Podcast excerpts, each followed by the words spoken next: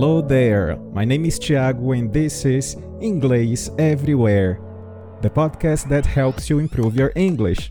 I want to invite you to join me every week to take you to the next level, listening to all kinds of content stories, interviews, chats, and a lot more.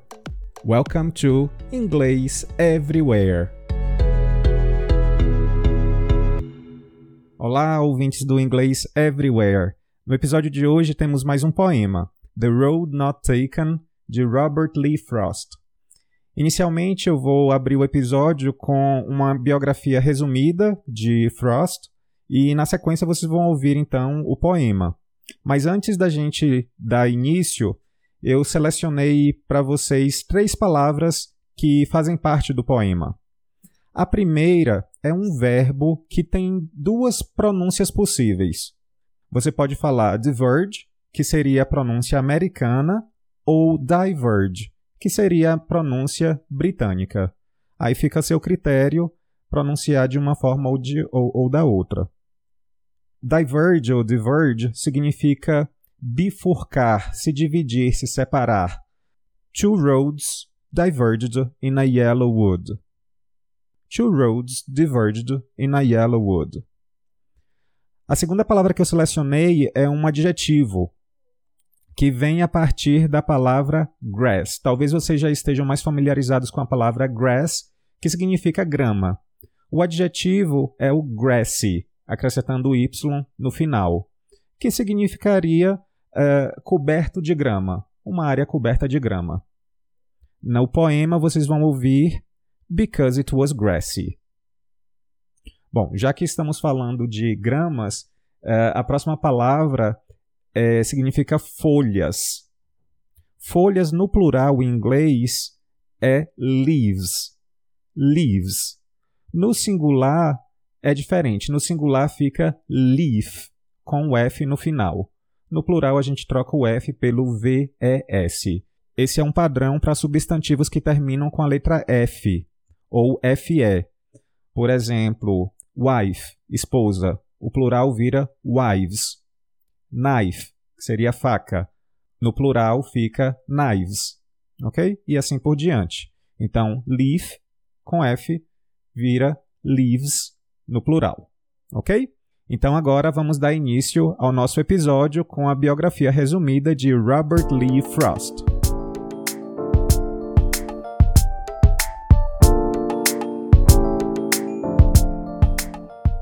Robert Lee Frost was an American poet. His work was initially published in England before it was published in America.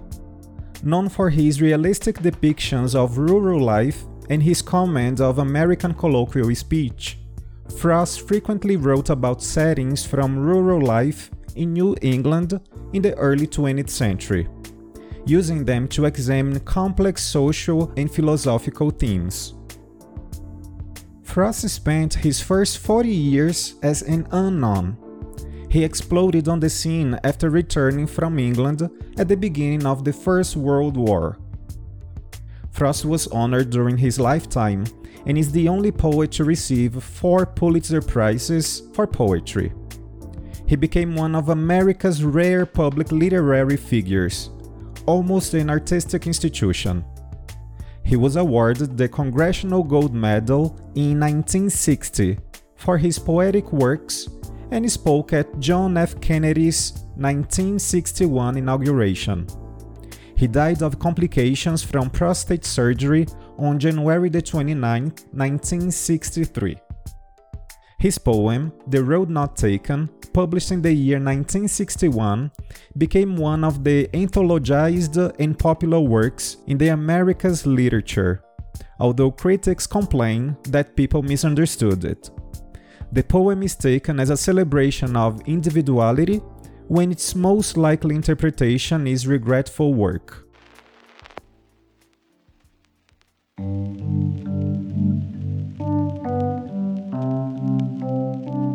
The Road Not Taken by Robert Frost.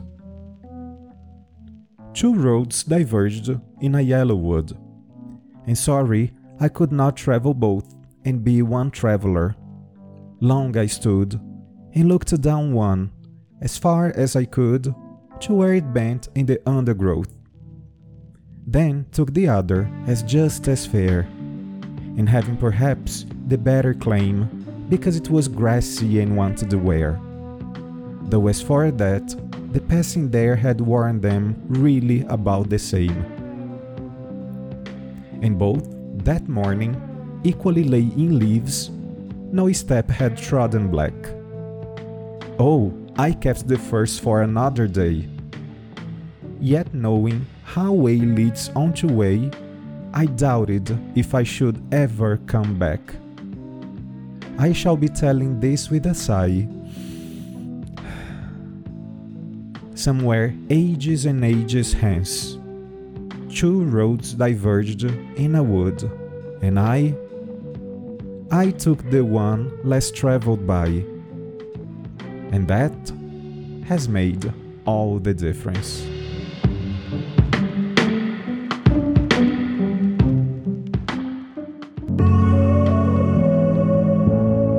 Thanks for listening. You can send me suggestions on Twitter, Instagram, or by voice message.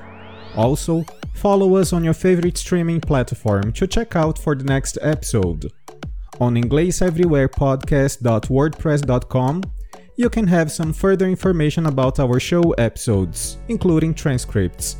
See ya!